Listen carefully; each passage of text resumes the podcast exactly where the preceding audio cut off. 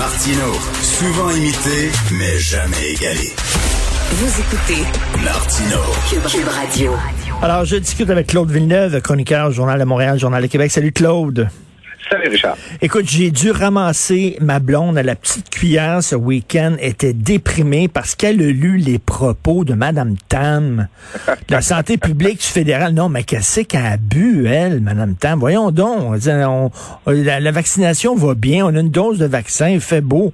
My God, elle a dit, là, non, non, il faut encore continuer à avoir des consignes sanitaires hyper strictes. Voyons. Oui, jusque selon les, les directives, là, les, mettons le c'est un peu un, des guides, euh, des, des, des lignes directrices de la, la santé publique euh, du Canada. Euh, on n'aurait pas le droit là, de, de, de se rassembler à l'intérieur, donc d'être reçu, de recevoir chez nous, avant que 75% des Canadiens aient reçu deux doses de vaccin. Ça, ça nous amène, mettons, tard en octobre. là. Alors, euh, tu sais, l'été passé, qu'on a pu se réunir. euh, qu'on qu'on, qu'on, a pu se côtoyer, tout ça, là, ça- on aurait un été pire que, que l'an passé, finalement. Puis même à ça, les rassemblements extérieurs, ben là, ça, il faudra attendre 75% une dose, 20% deux doses, tous les Canadiens. Tu sais, c'est, juste complètement déconnecté de la Ben réalité. oui, c'est- pas vrai que, alors que maintenant on a le vaccin, les gens vont accepter de se conformer à des règles plus strictes que l'année passée à pareille date, quand, en passant, l'épidémie, était bien pire au Québec qu'elle l'est présentement. Écoute, c'est quoi, selon toi, le pourcentage de gens qui ont reçu des amis à souper dans leur cours, sur leur terrasse ce week-end? Ben, regarde. euh, Il y en a plein de monde je, qui- je me mettrai pas dans le trouble en ondes ici. Ben, c'est ça. Ben, moi, ben, moi, exactement. Je me mettrai pas dans le trouble en ondes, mais tu sais ce que je veux dire, puis je sais ce que Ben tu veux dire. T'sais, on, voyons. en connaît, on en entend, on en voit. Tu sais, c'est. moi, j'ai, en fin de semaine, là, j'ai, visité des parcs à Québec. Là. Je sais pas si tu as entendu parler de ça, ça fait un peu les nouvelles. Parc Victoria, euh, vendredi soir, là, c'était les colonnes de son, puis les pique-niques, puis euh, ça dansait collé. Là. Moi, j'ai tout vu ça, c'était, dense, il y avait du monde. Puis au parc Cartier-Brébeuf, un autre gros parc à Québec, euh, dimanche, il y avait du monde, ça n'avait pas de bon sens. Tu sais, c'est que si tu donnes pas des, des un cadre aux gens pour qu'ils puissent se réunir de façon sécuritaire, ben ils vont aller à d'autres places. Ben oui. C'est quoi, c'est plus dangereux recevoir un ami, c'est comme Martin Matt écrivait sur Facebook hier.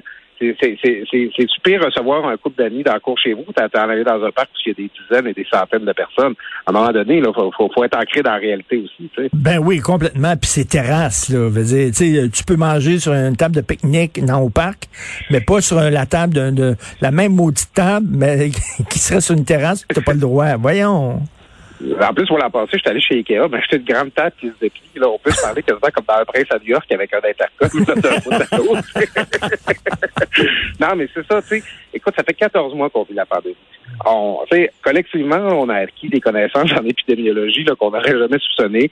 On se lave les mains, on porte le masque, on garde Ben nos distances. On a pris des habitudes avec le temps. Il faut arrêter d'infantiliser les gens à un moment donné. Puis à pareille date l'an passé, Richard, là, juste pour le fun, là, il y avait trois fois plus de personnes hospitalisées, cinq fois plus de morts quotidiens. Autant de cas, mais on testait six fois moins. Alors, tu sais, je veux bien croire qu'il y a les variants, mais la réalité, c'est que sur le terrain, l'épidémie est beaucoup moins grave présentement que l'an passé.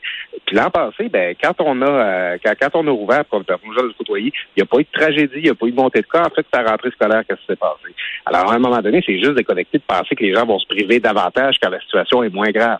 Ben oui, tu sais, t'as une terrasse, t'as des meubles de jardin, le le couple est assis à, à deux mètres de toi. Ils ont leur bouteille de vin, là, tu ne passes pas la bouteille d'un couple à l'autre. là. Ils ont leur bouteille, eux autres, de vin blanc ouverte. J'ai, ma blonde et moi, ma bouteille de vin blanc ouverte. Je veux dire, quel est le Christi de problème? À un moment donné, c'est parce qu'il faut pas vivre dans une hypocrisie totale où le gouvernement dit quelque chose et tout le monde en ferait les règles, mais personne ne le dit. C'est ridicule. Oui. là.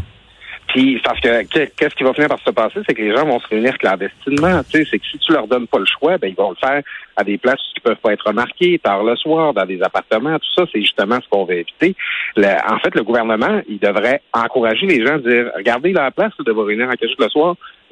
Voyez-vous sur votre patio, voyez-vous dans votre cour, voyez-vous dans votre ruelle.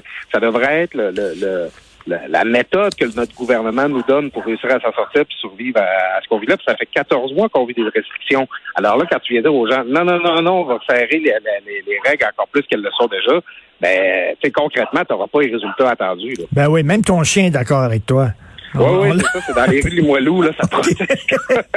Hey, je veux parler d'un autre sujet pendant que je t'ai, là, puis pendant t'as, une petite poupoune qui vient de naître de, de quelques mois. Euh, bien sûr, tu commences à magasiner une place euh, au CPE.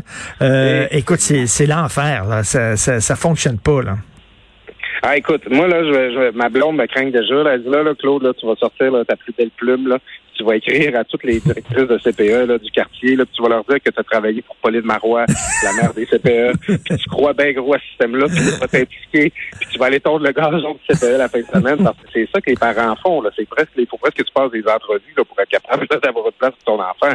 C'est très stressant, tu sais. Puis à la limite, moi, je suis travailleur autonome, je travaille à la maison, tout ça. Tu sais, si on met de la misère à trouver une place pour la petite, on va être capable de s'arranger, mais il y a du monde qui ne peuvent pas retourner travailler là, parce qu'ils n'ont pas de place pour leur enfant, que ça leur coûterait tellement cher de faire garder leur enfant au privé que ça que ça vaudrait pas la peine d'aller travailler. Non, ça n'a pas de moment donné, sens. là, Puis, t'as, t'as deux problèmes. Là. T'as deux problèmes. T'as un problème de manque de place. Puis ajoute à ça un problème de manque d'éducatrice aussi parce que c'est pas assez payant. Oui, oui, oui, oui. Tu c'est, très dévalorisé. Moi, je le vois, je- à chaque fois que je fais une chronique là-dessus, il y a du monde qui m'écrivent, ils disent Ah ben là, tu sais, on va pas commencer à payer pour des gardiennes d'enfants. Ah, ah, ah. là, euh, tu sais, je- c'est pas comme à l'époque, là. euh, euh, tu sais, je moi, j'ai- quand, quand j'ai quand j'étais petit, j'étais gardé chez des madames, j'étais gardé en garderie, mais tu sais, c'est devenu des adultes super significatifs dans ma vie. Les personnes qui prenaient soin de moi, c'est des personnes presque aussi importantes que mes parents, que mes grands-parents. Ben oui. C'est du monde qui joue un rôle super important dans la vie des enfants. On veut pas que ce soit des pieds de céleri, là, tu sais. Alors, euh, c'est- tu sais, il faut valoriser cette profession-là. Il y en a que, bon, il y, a- il y en a qui critiquent les CPE parce qu'ils disent que finalement, ça crée un autre nid de syndicalisation. Mais en même temps, euh, tu vois, que Christophe Freeland, présentement, avait implanté à grandeur du Canada un système comme celui dont on s'est au Québec parce que ça fait ses preuves, notamment prévenir le, le décrochage scolaire, puis pour aider les femmes à participer au, marché du travail. Ben c'est oui. un problème collectif d'importance là, qu'on manque de place en CPE puis d'éducatrices. Tout à fait. Un peu plus tôt dans l'émission, je parlais avec Myriam Lapointe-Gagnon, celle qui est partie ma place Oui. au travail. Là. Ils sont bien. Écoute, elle est incroyable, cette fille-là. Elle était toute seule avec euh, son bébé. Puis là, elle dit, au lieu de chialer, il manque de place dans la CPE, je vais partir à une organisation, un mouvement citoyen pour faire pression du- au- auprès du gouvernement. Puis là, jeudi, elle organise de façon virtuelle une journée d'études. Madame Marois va être là, elle va l'interviewer, il va y avoir des experts. Tu dis, ça, c'est des citoyens extraordinaires. Oui, puis tu sais, ça monte les réseaux sociaux quand c'est bien utilisé. là. quand c'est quand tu t'en sers pas pour envoyer promener euh, ton voisin ou des chroniqueurs de, de radio ou de journaux.